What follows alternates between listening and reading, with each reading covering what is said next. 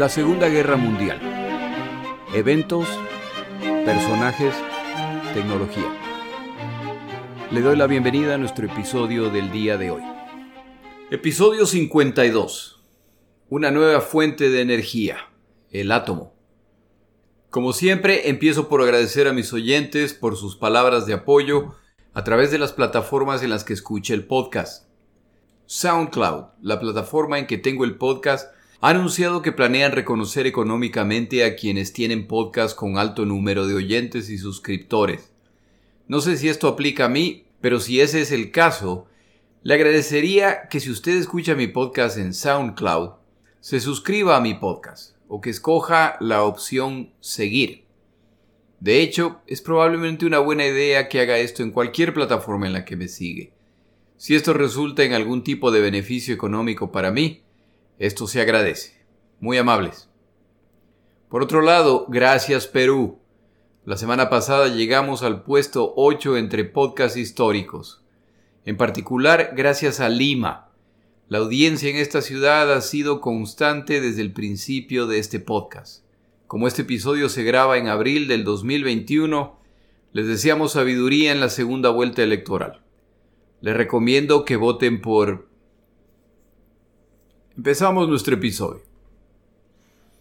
Enrico Fermi, nacido el 29 de septiembre de 1901 en Roma, Italia, fue un destacado físico a quien se considera el arquitecto de la era nuclear. A través de su vida, este científico hizo múltiples contribuciones en varios campos. Una de las principales es la ley de la conservación de energía, la cual declara que la energía ni se crea ni se destruye, simplemente se transforma. Por ejemplo, cuando un taco de dinamita explota, la energía química de los componentes se transforma en energía cinética, la onda generada por la explosión.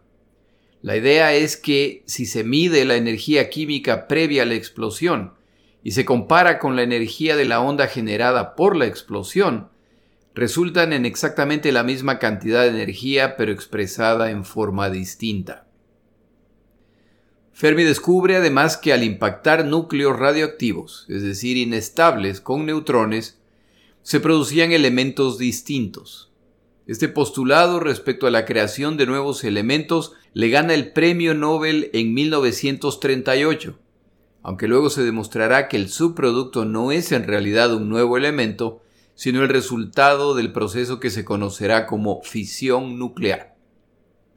En 1938, luego de recibir el premio Nobel, Enrico Fermi parte de Italia a dictar conferencias relacionadas con su investigación y decide que ya no regresará a Italia, como resultado de las leyes raciales que se están implementando, las que potencialmente pueden afectar a su esposa, Laura Capón, quien es judía. Se mudan por lo tanto a los Estados Unidos de América. En 1934, una brillante química alemana, Ida Nodak, lee, al igual que el resto de la comunidad científica, los resultados de la investigación de Fermi. Y a diferencia de la mayor parte de los científicos, discrepa con las conclusiones. El átomo, el componente más pequeño de la materia, tiene un núcleo constituido por protones y neutrones, el cual es orbitado por electrones. Los protones tienen carga positiva, los electrones negativa y los neutrones, como su nombre lo sugiere, tienen carga neutra. Todo esto, por supuesto, es conocimiento teórico ya que no existe un instrumento que permita ver un objeto de las dimensiones del átomo. La certeza de estas proposiciones teóricas se demuestra al introducir otros elementos e interpretar la reacción. El número de protones es el que da la identidad al elemento estudiado, es decir, su peso atómico. La neutralidad de los neutrones les permite cambiar de carga, entre positiva y negativa, de acuerdo a las condiciones y lo que Fermi y su equipo de investigadores llamados I ragazzi di Vian Penisperna, lo que ellos están haciendo es bombardear el núcleo de distintos átomos con neutrones para ver cómo se comportan. Usualmente lo que ocurre al bombardear el núcleo es que generan un subproducto llamado isótopo. Este subproducto tiene un número atómico similar al del átomo bombardeado. En otras palabras, es como que se hubiera sacado un pedazo del núcleo. Cuando Fermi y su equipo llegan al uranio, con peso atómico 92, y realizan el proceso descrito, el resultado es muy distinto. Comparan los isótopos generados con otros elementos de número atómico similar. Si el uranio tiene un peso atómico de 92, lo comparan con elementos de peso 91, 90 y siguen haciendo esto hasta llegar al 82. El subproducto que se ha generado no es similar a ninguno de estos elementos. Fermi y su equipo concluyen que este proceso ha resultado en la creación de un nuevo elemento al que asignan el número 93. La científica alemana mencionada considera que Fermi y su equipo detuvieron su experimentación demasiado pronto y publica un artículo en que da su opinión. Al bombardear al núcleo con neutrones, una de las posibilidades es que el resultado final no es la creación de un nuevo elemento, sino que se produjo la división del núcleo atómico. Los productos resultantes serían, por lo tanto, lejanos al número atómico del elemento original. Por esta razón, la búsqueda de la identidad del nuevo producto del isótopo resultante debió extenderse mucho más allá del elemento 82. En otras palabras, en el experimento de Fermi, se utilizó el uranio, el cual tiene peso atómico de 92. Si el resultado del experimento es que el núcleo del uranio se partió en dos, entonces los productos restantes, los isótopos, tendrían un número atómico alrededor de 45 o 46, es decir, más o menos la mitad del peso atómico original. Para la científica Nodak, no se debe descartar la posibilidad de que el resultado del experimento de Fermi ha sido en realidad la separación del núcleo de un átomo. Su artículo es ignorado y en círculos científicos, en algunos casos, es incluso ridiculizado. En diciembre de 1938, Otto Hahn está realizando experimentos basados en la teoría de Enrico Fermi respecto a los neutrones, protones y electrones utilizando elementos radiactivos. El elemento escogido es el uranio, el mismo que escogió Fermi. La idea es la previamente descrita, disparar neutrones y ver qué subproductos resultan del proceso. El resultado que Hahn obtiene es impactante. Los isótopos resultantes son de bario, elemento de la tabla periódica con número atómico 56, es decir, un poco más de la mitad del peso atómico del uranio. La única explicación razonable para Hahn es que el núcleo se ha partido, pero esto en teoría es imposible. De acuerdo a estos resultados, la científica alemana Nodak estaba en lo correcto. Hahn intenta explicar lo ocurrido, pero no puede por lo que decide llamar a su ex colega. Liz Meitner, científica austríaca que solía trabajar junto a Otto Hahn, pero tuvo que escapar de Alemania ya que el ascenso al poder de los nazis y la anexión de Austria hace que el hecho de que es judía la ponga en riesgo de sufrir bajo las políticas que Hitler continúa implementando y que se centran en la persecución y maltrato a judíos. Aunque Meitner no quería abandonar Alemania, al final es advertida por sus colegas, escapa apresuradamente a Holanda y luego termina en Suecia, donde empieza a ejercer en el Instituto de Física de la Real Academia Sueca de Ciencia. Aún años después de esta separación, Hahn respeta la opinión de Meitner hasta el punto de ser ella a quien consulta con su dilema explica que la única explicación posible de lo observado es que ha separado un átomo de uranio. Meitner, que lleva años estudiando física nuclear, comparte el escepticismo, pero menciona que en su campo de estudio han habido múltiples sorpresas en años recientes. Liz Meitner Ofrece pensar en lo informado y compartir sus conclusiones con Han. Unos días más tarde, el sobrino de Meitner la visita. Otto Frisch es también un físico nuclear. Meitner le comenta la conversación con Han y sus conclusiones. Y Frisch es de la misma opinión. Lo descrito es imposible. La historia relata que tía y sobrino salen a esquiar y durante el paseo siguen conversando respecto a las posibilidades.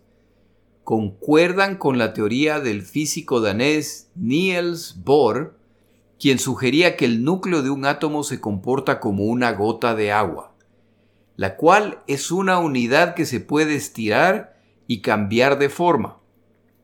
Se les ocurre que si esta ilustración es correcta, si la gota de agua se estira lo suficiente, entonces es posible que se transforme en dos gotas de agua más pequeñas. Con esta idea en mente, sacan un pedazo de papel y se ponen a escribir fórmulas para sustentar esta teoría. El descubrimiento ya de por sí es sorprendente, pero además, en caso de que esto es cierto, el núcleo al separarse libera energía, y sus cálculos sugieren que un átomo es por lo tanto capaz de generar suficiente energía para mover un grano de arroz. Esto a primera vista no parece mucho, pero si lo piensa bien es en realidad lo que nosotros los científicos llamamos una bestialidad. La cantidad de energía liberada por este átomo permite mover un objeto millones de veces su tamaño. ¿Cuánta energía puede por lo tanto liberar una libra de uranio? 30 libras de uranio. Tiempo más tarde, Frist, el sobrino, escribía, Me sentí como si hubiera atrapado accidentalmente un elefante por la cola y ahora no sabía qué hacer al respecto. Deben compartir estas novedades con el resto de la comunidad científica. Niels Bohr, el científico danés autor de la teoría del núcleo que se comporta como una gota de agua, está por viajar a los Estados Unidos de América. Y Otto Frisch, el sobrino, sale a buscarlo antes de que parta. Encuentra al científico Bohr y empieza a contarle esta teoría y los cálculos matemáticos que han hecho hasta el momento con su tía. En media explicación, Bohr se da un golpecito en la frente con la palma y afirma, somos un montón de idiotas. Por supuesto que eso es lo que sucede. Bohr, emocionado, regresa a su casa. Trae consigo una pizarra para el viaje, en la cual trabajará la mayor parte de las dos semanas que toma el viaje transatlántico. Para el momento que llega a Nueva York en enero de 1939, ya está totalmente convencido. Es posible separar el núcleo del átomo. Entre los eventos en que participa el señor Bohr se encuentra una convención de físicos en Washington, D.C., la capital estadounidense. Bohr orgullosamente comparte sus descubrimientos con esta audiencia internacional y los participantes expresan mucho interés en este inesperado descubrimiento. Un periodista que asiste a la conferencia publica un pequeño artículo al respecto. El interés se multiplica y cada vez más científicos en distintas naciones se enteran de este proceso al que denominan fisión nuclear. En Alemania, afortunadamente para el mundo civilizado, el científico Hahn y sus colegas que realizan estos experimentos, así como Adolfo Hitler, no caen en cuenta de la importancia de lo descubierto y se autoriza la publicación del estudio de Hahn y Strassmann, el cual se comparte alrededor del mundo. No pasa mucho tiempo antes de que instituciones gubernamentales y científicos militares empiecen a notar la obvia aplicación del descubrimiento.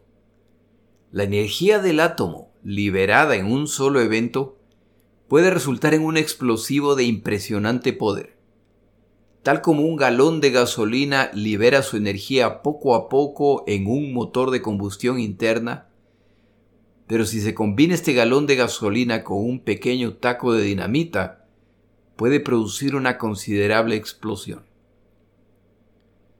Empiezan entonces a cambiar las circunstancias, y el común de los mortales no se entera de los sutiles cambios que están ocurriendo.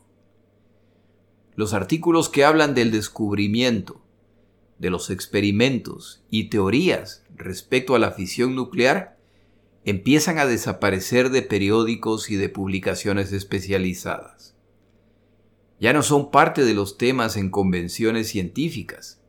Ya es menos común la interacción entre científicos.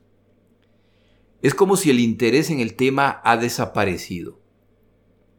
La comunidad científica sabe que la realidad es la opuesta.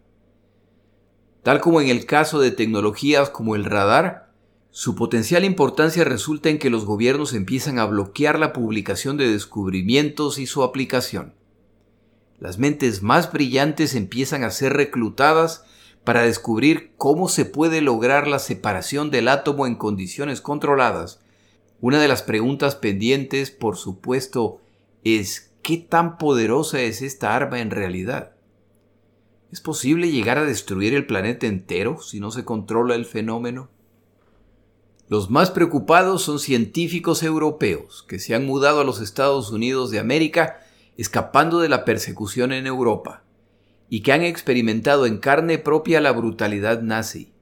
En su mente, no existe la menor duda de que si los alemanes son capaces de desarrollar un arma basada en estos principios, la utilizarán sin vacilación.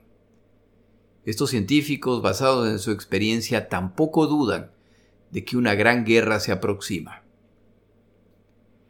A los pocos meses se inicia la Segunda Guerra Mundial y se produce otro evento insignificante para el mortal común. Los alemanes están buscando acceso al uranio en el Congo belga y hay rumores en la comunidad científica internacional que químicos y físicos alemanes del más alto nivel están concentrándose en el Instituto Kaiser Wilhelm en Berlín. Hay una sola explicación por qué están haciendo esto. La comunidad científica exiliada tiene que hacer algo al respecto. Enrico Fermi, quien ya radica en los Estados Unidos desde hace algunos años, entra en contacto con Leo Szilard y Eugene Wigner, científicos húngaros opuestos a la difusión que se está dando a los estudios de la fisión nuclear. El mundo ignorante no sabe que esa información simplemente sirve para adelantar el progreso de quienes llevan la delantera en este tipo de estudio, los alemanes. Este grupo de recién llegados empiezan a buscar formas de advertir al gobierno estadounidense de esta amenaza como la agenda del presidente estadounidense siempre está llena, y un grupo de europeos de muy limitado inglés intentando reunirse con el presidente no tiene la menor oportunidad de obtener una cita. Por lo tanto, ahora intentan a través de científicos estadounidenses a los cuales han convencido del riesgo. Finalmente obtienen una entrevista con el almirante S. C. Hooper en la Oficina de Operaciones Navales. El 17 de marzo de 1939, Enrico Ferni ingresa a la oficina de la Armada estadounidense en Washington, D.C. para su entrevista. En vez de una reunión con el almirante, a Ferni lo envían a una pequeña sala de conferencias a la cual ingresan dos jóvenes tenientes que han sido asignados para esta entrevista. Fermi intenta en su pobre inglés explicar la amenaza existente. De acuerdo a la descripción de esta entrevista, los tenientes escuchan respetuosamente, pero la entrevista no dura mucho tiempo. Fermi está furioso. Es obvio que su limitado dominio del idioma inglés le ha impedido expresar la gravedad de la situación. Fermi está en lo correcto. Los tenientes han entendido poco de lo explicado y dicen que la impresión que se llevaron era de que acababan de hablar con un loco. Los detalles de esta reunión y su importancia nunca llegan a los oídos del almirante Hooper. La ansiedad de estos migrantes europeos se incrementa. Han fallado en su misión. Pero esta situación es demasiado importante para simplemente rendirse. Sus nombres, nacionalidad y títulos no tienen suficiente peso para captar la atención del gobierno estadounidense. Necesitan reclutar a un científico de suficiente fama y reconocido prestigio para que su carta llegue al presidente de los Estados Unidos. Debe ser además alguien que pueda entender la ciencia detrás de la amenaza. Saben exactamente quién es esa persona y salen entonces en su búsqueda. Antes de continuar nuestro episodio, Tomamos una pausa.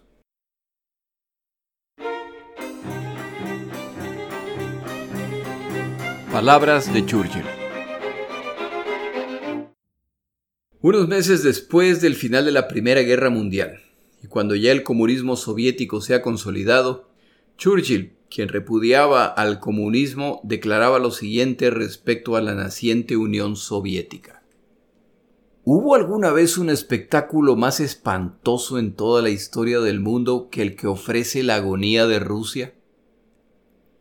Este vasto país, esta poderosa rama de la familia humana, no solo producía suficiente alimento para sí mismo, sino que antes de la guerra era uno de los grandes graneros del mundo, desde el cual se exportaba alimentos a todos los países ahora se reduce a una hambruna del tipo más terrible. No porque no haya comida, hay comida en abundancia, sino porque las fallidas teorías de Lenin y de Trotsky no funcionan. Han eliminado los medios de intercambio entre hombre y hombre, entre trabajador y campesino, entre ciudad y campo, porque han dispersado los sistemas de comunicación científica por ferrocarril y río de los que depende la vida de las grandes ciudades, porque han levantado clase contra clase y raza contra raza en una guerra fratricida, porque han devuelto a los lobos y a los osos vastas regiones donde hace poco eran sonrientes pueblos o prósperos municipios, porque han llevado al hombre de la civilización a una barbarie peor que la edad de piedra, y le han dejado el espectáculo más espantoso y lamentable en la experiencia humana, devorado por alimañas, atormentado por la pestilencia y privado de esperanza. Y esto es progreso, esto es libertad, esto es la utopía. Qué monstruoso absurdo y perversión de la verdad es representar la teoría comunista como una forma de progreso, cuando en cada paso y en cada etapa simplemente se está regresando a la edad oscura. Y ahora, años después de estas declaraciones, Gran Bretaña se encuentra aliada con la Unión Soviética en su lucha contra Alemania.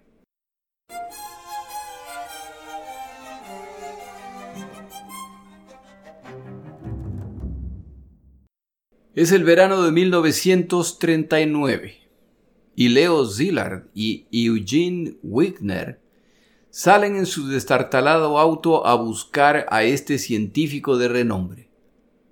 Si él no puede lograr entregar la carta al presidente Roosevelt, nadie podrá. Son recibidos por este científico y como pueden comunicarse en pedazos de alemán e inglés, más el hecho de que son científicos y por lo tanto entienden la terminología, convencen pronto a este científico de que la amenaza es real.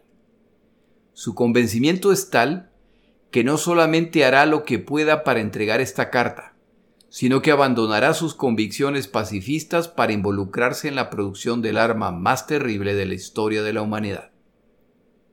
Alexander Sachs, banquero, interesado en temas científicos y personaje de influencia política, intenta obtener una cita con el presidente Roosevelt.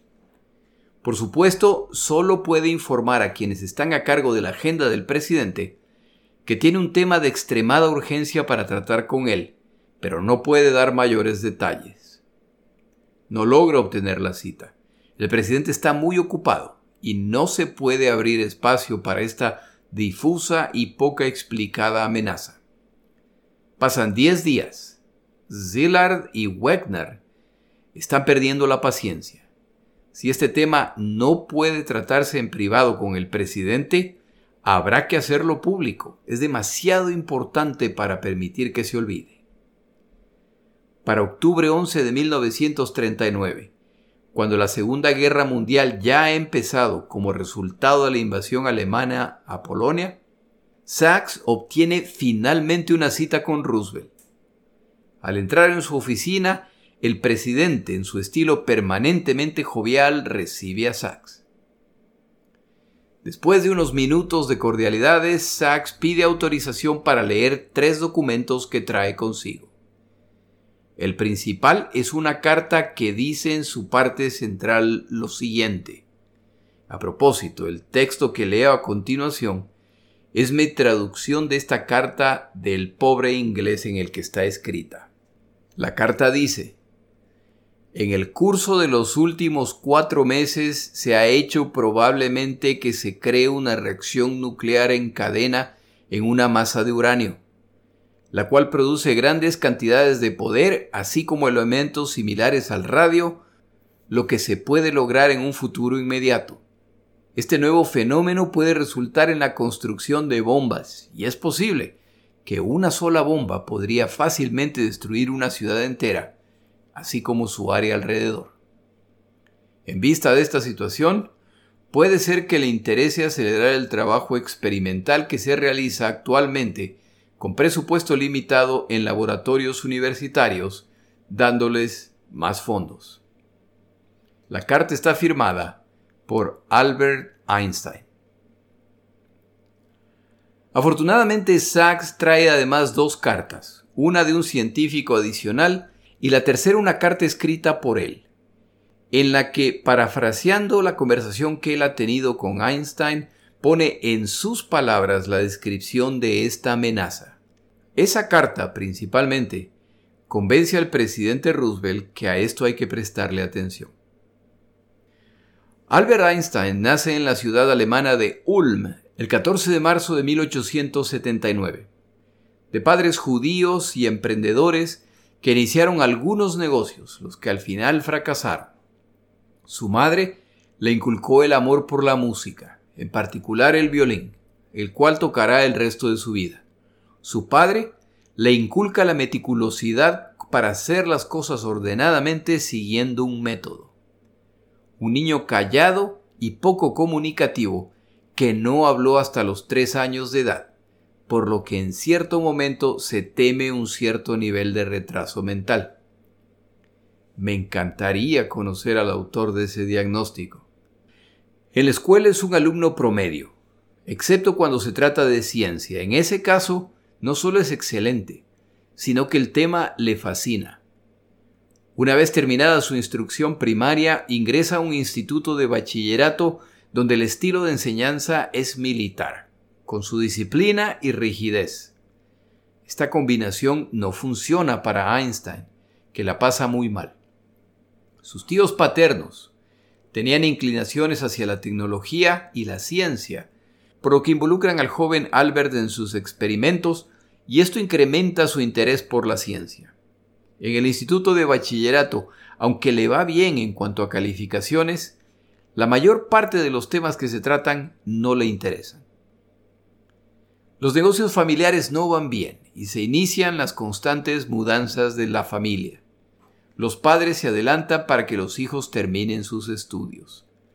El joven Albert no termina su bachillerato al conseguir que un médico amigo de la familia emite un certificado médico que indica que está agotado mentalmente.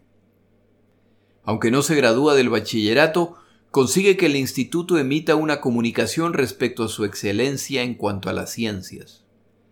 Su familia se muda a Italia e inicialmente no puede ir a la universidad debido a que no completó su bachillerato. Al ver su excelencia en ciencias, lo animan y apoyan para que se gradúe. Lo envían a estudiar a Suecia, donde se gradúa y además renuncia a la nacionalidad alemana. De acuerdo a un autor, para evitar hacer la conscripción en el ejército alemán. La Escuela Federal de Zúrich era probablemente el centro europeo científico por excelencia y Albert Einstein inicia sus estudios en física. Se gradúa en 1900 como profesor de matemáticas y física pero no logra obtener un trabajo en la universidad. Me encantaría conocer a la persona que tomó esa decisión. por lo que un amigo, también científico, le ofrece una posición en la Oficina de Propiedad Intelectual Federal de Suiza, donde trabaja por algunos años. A partir de 1905 empieza a publicar sus estudios en múltiples temas. El más famoso es el relacionado con la teoría de la relatividad, en la que deduce la fórmula que relaciona la masa y la energía. E es igual a m por c al cuadrado. Esta fórmula implica que la energía E de un cuerpo en reposo es igual a su masa, m, multiplicada por la velocidad de la luz, c, al cuadrado.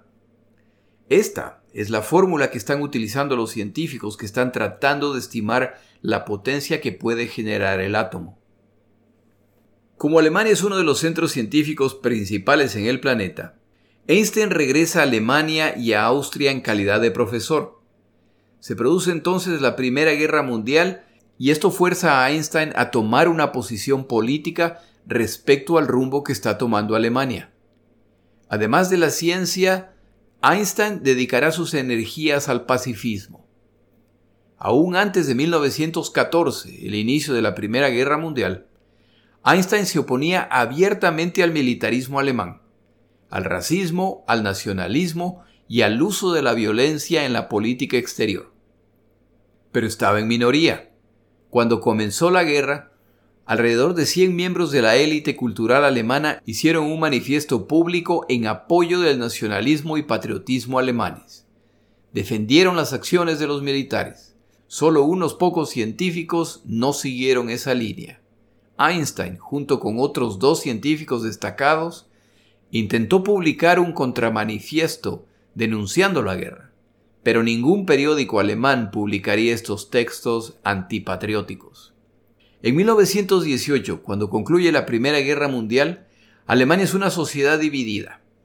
Las cuestiones de la guerra y la paz estuvieron muy presentes en los debates políticos como parte de la sociedad a favor de la paz y otra parte demandando que Alemania recupere lo perdido por la fuerza.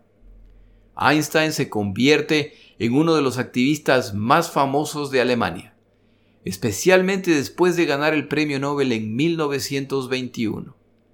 Él se suma a aquellos de múltiples tendencias políticas e ideológicas que forman un grupo llamado Nunca más la guerra. Como dato interesante, Einstein no gana el premio Nobel por su teoría de la relatividad, sino por otros de sus trabajos. Se mencionan algunos factores como posibles causas para este resultado extraño. Una de esas es que el comité a cargo de revisar su trabajo tuvo dificultades entendiendo el avanzado contenido de este estudio. Me hubiera gustado conocer al evaluador que decidió que este trabajo carecía de mérito suficiente. Einstein continúa esta cruzada que busca evitar que Alemania inicie otras confrontaciones. Pero como veremos en otro episodio, este es un periodo muy doloroso y traumático para el pueblo alemán. Y en medio de esta terrible situación, aparece el que algunos consideran el futuro de una Alemania fuerte y con dignidad. Estos son el Partido Nacional Socialista y su líder, Adolfo Hitler quienes finalmente en 1933 alcanzan el liderazgo de la nación. Einstein presiente el peligro, no solo para los judíos, no solo para Alemania, sino para Europa, por lo que toma la decisión de emigrar a los Estados Unidos de América. El discurso pacifista de Einstein cambia. Él cree sin dudas en el pacifismo, pero no a cualquier costo.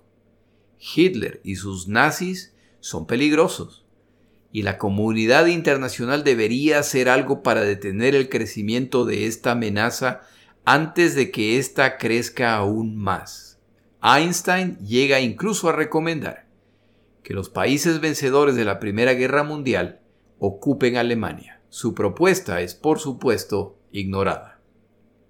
Albert Einstein emigra a los Estados Unidos de América con el deseo de alejarse de la guerra que presiente se viene.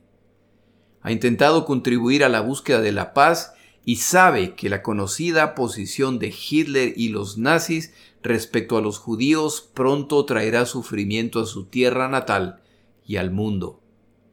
Aspira a pasar el resto de su vida dedicado a su pasión, la ciencia.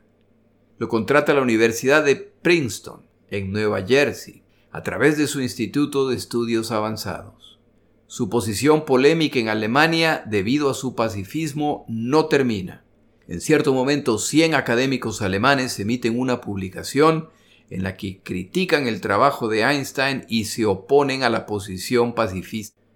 Al enterarse, Einstein simplemente declara, ¿por qué 100? Si estoy equivocado, con uno basta. El plan de vida imaginado por Einstein se ve interrumpido cuando un par de científicos europeos llegan en su destartalado auto hasta la puerta de la casa donde está veraneando y tras explicarle los detalles de la amenaza que anticipan, entiende inmediatamente que la amenaza no es imaginaria y decide escribir una carta al presidente estadounidense. El pacifista Einstein ha escrito una de las cartas de mayor impacto en la historia de la humanidad. Y así este personaje conocido por su genialidad muy por encima del común de los mortales, por su extraño sentido del humor, por sus dificultades para comunicarse a un nivel afectivo, por su poco sentido de la moda y por una cabellera que contaba con su propia personalidad, pero conocido sobre todo porque amaba la paz y la ciencia, verá su nombre para siempre asociado con el instrumento de destrucción más brutal. Einstein, como el resto de la humanidad, será testigo del momento cuando esta arma será utilizada. Luego de recibir la carta de Einstein, el presidente Roosevelt ordena que se tomen acciones inmediatamente para explorar la viabilidad de esta idea. En octubre 21 de 1939, Ziller, Teller y Wigner se reúnen con un panel creado para este fin. Para su desconsuelo, estos científicos europeos notan que no existe un sentido de urgencia en relación a este potencial armamento los asistentes no entienden el verdadero potencial. Cuando estos científicos explican el poder potencial de esta arma, una bomba con poder equivalente a 20 toneladas de TNT, su afirmación solo atrae las sospechosas miradas de quienes escuchan. Esto parece más salido de una novela de ciencia ficción. Se ha iniciado una furiosa carrera entre muchas naciones, ninguna de las cuales admite estar participando. Los países involucrados en esta guerra entienden que la penalización por perder esta carrera es probablemente una bomba atómica en su capital. Cada nación avanzará de acuerdo a su interpretación de los resultados alcanzados por los científicos con distintos niveles de éxito. Una nación en particular no puede dedicar suficientes recursos para este tipo de investigación. Sin embargo, entiende que no puede permitirse el no contar con esta tecnología. Deciden, por lo tanto, obtenerla por otros medios. Todas estas naciones quieren estar al tanto del avance del resto. Esta carrera no es solamente tecnológica. De la historia que estamos concluyendo, sin duda mi parte favorita es el hecho de que la Alemania nazi, con su brutalidad, racismo y crueldad, está forzando la salida de algunos de los cerebros más brillantes, los cuales se sumarán a sus enemigos y contribuirán a su derrota final. Pero para esto falta mucho tiempo. Es hora de regresar a Europa para ver cómo avanza la guerra entre alemanes y soviéticos. Antes de hacerlo, debemos tomar un desvío más. Es hora de hablar de la Alemania de Hitler. Mi nombre es Jorge Rodríguez. Gracias por acompañarme. Para información adicional respecto a este episodio, las notas de este podcast, que incluyen la narración de este episodio, así como acceso a resúmenes, videos, documentales y materiales adicionales gratuitos disponibles en el Internet, por favor vaya a Amazon y busque el libro La Segunda Guerra Mundial eventos, personajes, tecnología. Al comprar estas notas me ayuda y me apoya financieramente. Puede encontrar información adicional en mi página web, lasegundagm.com. Muchas gracias.